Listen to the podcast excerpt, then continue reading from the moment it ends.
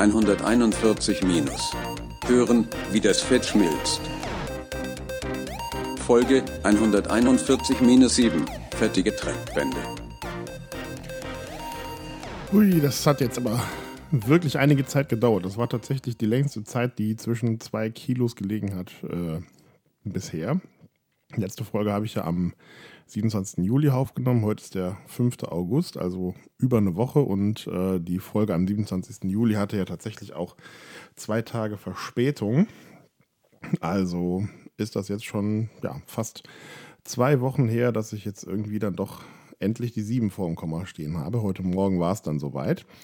Und ähm, ja, warum hat das so lange gedauert? Ähm, ich vermute, also ich habe ja trotzdem mich jeden Tag gewogen, habe das Ganze halt so ein bisschen beobachtet und so wie es aussieht, bin ich tatsächlich jetzt irgendwie in die Situation gekommen, tatsächlich ja sozusagen meine Fettdepots anzugreifen. Ähm, woran habe ich das gemerkt? Ich habe halt angefangen, mein äh, tägliches Gewicht, also das, was ich, äh, was ich täglich wiege, was ich äh, messe, und halt auch meinen Körperfettanteil in eine Excel-Tabelle einzutragen und ähm, habe dann halt mal ein bisschen mit Excel rumgespielt, oder beziehungsweise eigentlich ist es ein Google Sheet, ähm, aber ein Excel halt. Und habe dann halt festgestellt, ähm, nachdem ich mir sowohl für mein Gewicht als auch für meinen äh, Körperfettanteil eine Trendlinie, also quasi eine lineare Extrapolation sozusagen äh, des Trends äh, habe einblenden lassen, äh, habe ich festgestellt, dass in den ja, letzten fünf, sechs, sieben Tagen was passiert ist. Was ist passiert? Ähm, die, der, Fett, der Fetttrend, ähm, der sonst immer tapfer nach oben gezeigt hat, ähm, ist plötzlich auch mit einer negativen Tendenz zu sehen. Das heißt also, offensichtlich ähm, befindet sich jetzt mein, ja, mein Körperfett zumindest beginnend auf dem Rückzug. Sehr interessante Beobachtung.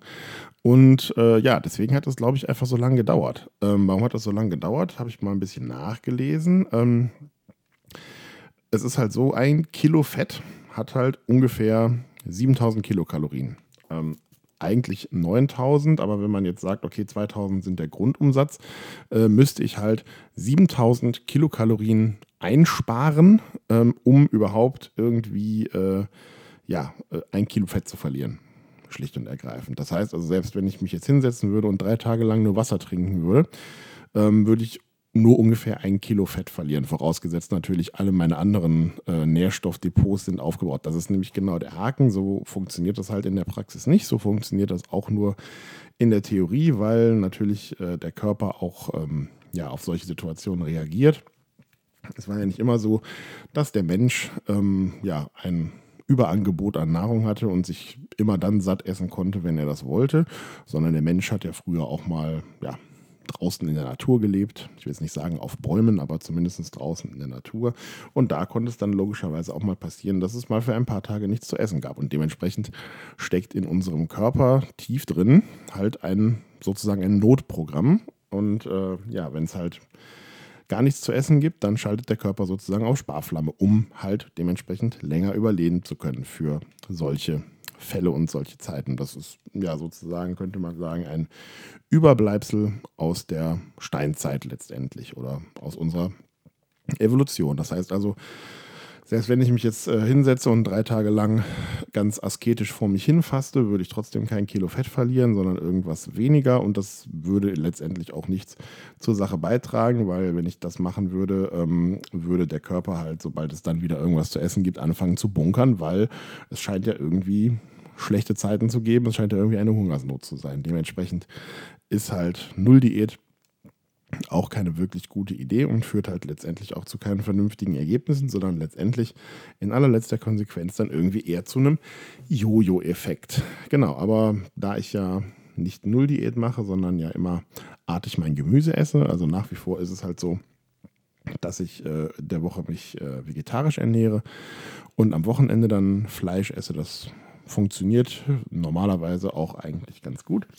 Ähm, jetzt am vergangenen Wochenende war es tatsächlich so, dass wir auf äh, zwei Geburtstagen innerhalb der Familie waren. ähm, wo es dann halt ja dementsprechend auch ein Überangebot an, äh, an Nahrung gegeben hat. Also mein, äh, sagen wir mal, an diesen beiden Wochenenden habe ich auch tatsächlich keine Kalorien gezählt, habe natürlich trotzdem versucht, mich zurückzuhalten, habe aber jetzt nicht irgendwie angefangen, äh, die Sachen vom Buffet irgendwie in meine äh, Yasio-App einzutragen, sondern habe dann einfach mal für diese zwei Tage die App App sein lassen und habe halt nichts da gemacht. Glücklicherweise hat sich das jetzt nicht so dramatisch ausgewirkt, wie ich es äh, ursprünglich befürchtet hatte. Und schließlich habe ich es ja jetzt dann auch final geschafft, die 7 vors Komma zu bekommen und hoffe, dass sie da jetzt auch sich dauerhaft manifestiert und dass die Reise jetzt auch stetig, langsam, aber stetig weitergeht. Genau. Ähm, nichtsdestotrotz, ich habe natürlich das eine oder andere ausprobiert, bin gerade an meinen Mikrofonständer gestoßen. Ich hoffe, das hört man nicht allzu sehr. Ähm, und es gibt tatsächlich eine kleine leckere Neuentdeckung, von, äh, von der ich euch erzählen möchte, die ich äh, jetzt schon mehrfach mir gemacht habe zum Mittagessen oder auch mal zum Abendessen. Eine sehr feine Sache. Ähm, und zwar der eine oder andere von euch oder die eine oder andere von euch wird es vielleicht kennen. Es geht um Shakshuka, das israelische Nationalgericht. Ähm, das erste Mal davon gehört habe ich tatsächlich ähm, bei Kitchen Impossible.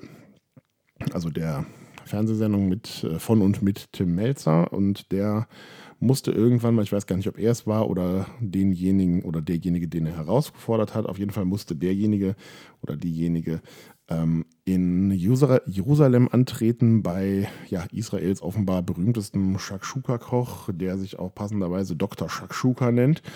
Ähm, ja, was ist das? Shakshuka ist ein Tomaten, Schmorgericht mit pochierten Eiern. Und das Schöne daran ist, es ist halt vegetarisch, hurra. Und es ist äh, super einfach zuzubereiten und man kann das sehr schön variieren. Ähm, ich habe äh, das Rezept, was ich momentan oder als Grundlage verwendet habe, das habe ich aus meinem äh, Otto Lengi Kochbuch und das ist äh, ganz wunderbar einfach. Man braucht dafür nämlich gar nicht mal so viel.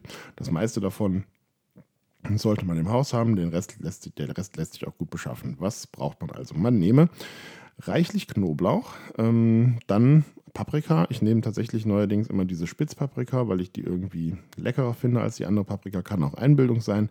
Man braucht Tomatenmark, Harissa. Harissa ist eine orientalische Gewürzpaste, sollte es eigentlich in der nicht vielleicht äh, komplett schlecht sortierten Gewürzabteilung eines Supermarktes zu finden sein. Das sind so kleine Tuben, sieht tatsächlich ähnlich aus wie Tomatenmark. Man braucht Kreuzkümmel gemahlenen, das, äh, also Kumin wäre der Fachbegriff dazu.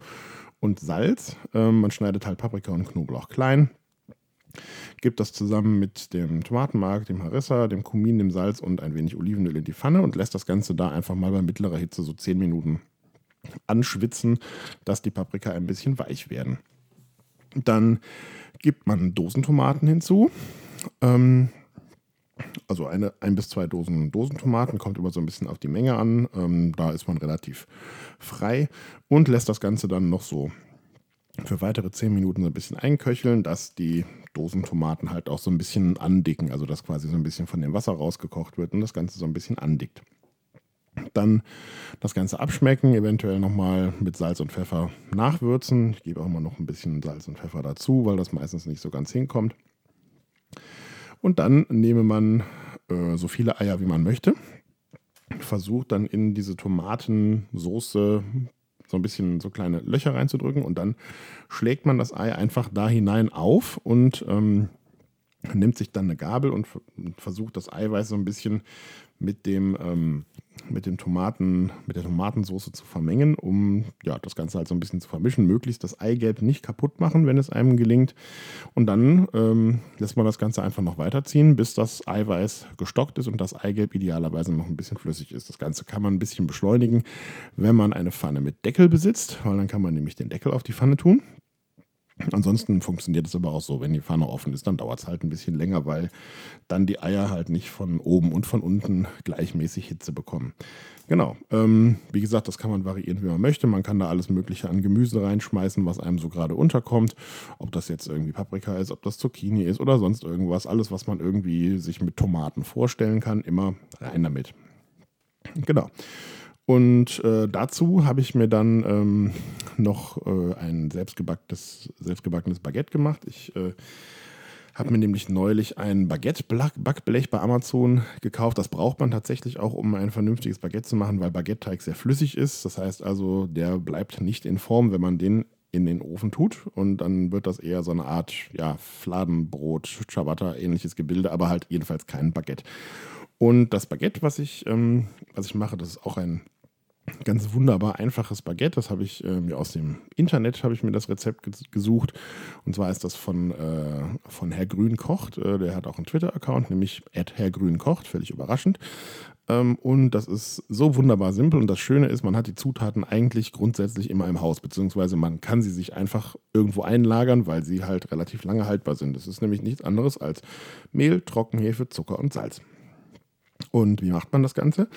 Man nimmt pro Baguette ähm, 150 Gramm Mehl, und zwar jedes beliebige Mehl, was einem so, was so gerade da ist, ob das jetzt 405er oder 550er Weizenmehl ist, 1050er Weizenvollkornmehl, Dinkelmehl, total egal. Das Einzige, wo man halt so ein bisschen gucken muss, es funktioniert nicht mit äh, reinem Roggenmehl, weil Roggen nicht genügend äh, Triebkraft mit Hefe entwickelt. Also da kann man dann höchstens einen Teil des Mehls durch, äh, durch Roggen ersetzen oder, das muss man dann mal ausprobieren, habe ich noch nicht ausprobiert äh, oder halt den, äh, den Trieb ein bisschen mit Roggensauerteig unterstützen, dass das Ganze halt so ein bisschen mehr in Wallung äh, kommt. Also man nimmt 150 Gramm Mehl, gibt dazu so ungefähr einen Teelöffel Salz, ähm, vermischt das Ganze in der Schüssel. Die Schüssel hat idealerweise einen Deckel.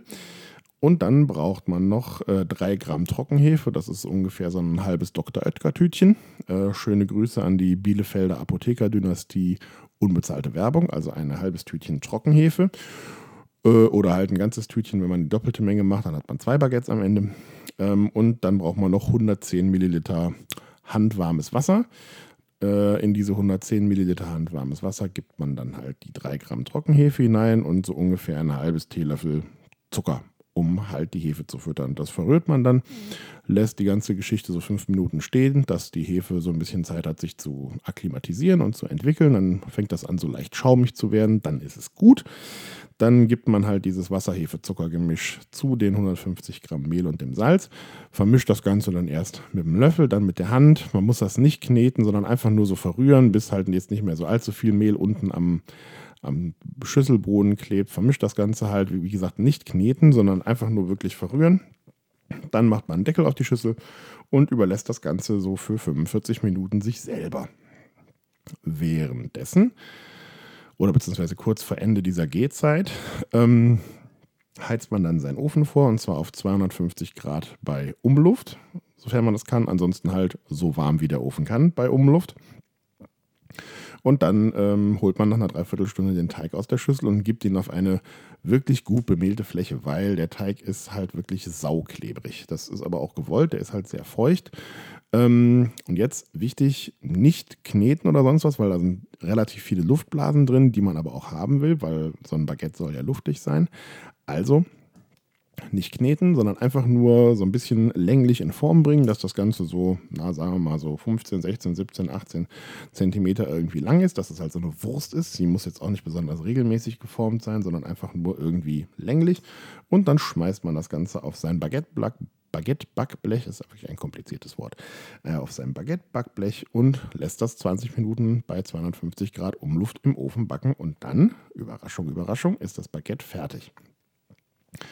Das kann man natürlich auch variieren, wie man möchte. Ich habe da zum Beispiel auch schon einfach ein bisschen Parmesan drüber gerieben. Man kann da auch Kräuter einarbeiten oder ein Zwiebelbaguette machen oder weiß der Teufel was. Man kann verschiedene Mehlsorten verwenden. Also da gibt es auch genügend Variationsmöglichkeiten, mit denen man sich da irgendwie verlustieren kann. Und das passt ganz hervorragend zu der Shakshuka. So, jetzt gab es zwei kleine Rezepttipps und zwei kleine Essenstipps von mir. Ich bin jetzt auch tatsächlich das erste Mal wirklich deutlich über den 10 Minuten, aber das hat jetzt auch so lange gedauert mit der neuen Folge. Von daher ist das, glaube ich, diesmal nicht schlimm, wenn es äh, diesmal sozusagen fast anderthalb Folgen gibt. Wir sind jetzt nämlich schon bei 14 Minuten. Nichtsdestotrotz, ich hoffe, das achte Kilo lässt nicht so lange auf sich warten wie das siebte, weil ich war auch schon ein bisschen ungeduldig, ehrlich gesagt. Aber das ist nur das Konzept, was ich mir ausgedacht habe. Und solange die sieben nicht vor dem Komma stand, konnte ich mich auch nicht guten Gewissens hier hinsetzen und eine neue Folge aufnehmen. Dementsprechend Daumen drücken, dass es mit dem achten Kilo nicht so lange dauert. Und bis dahin wünsche ich euch äh, viel Spaß bei was auch immer ihr gerade getan habt, während ihr mich gehört habt. Also macht's gut, wir hören uns im einem Kilo. Ich freue mich über Nachrichten auf allen Kanälen. Das war es für heute. Wir hören uns in einem Kilogramm wieder. Tschüss.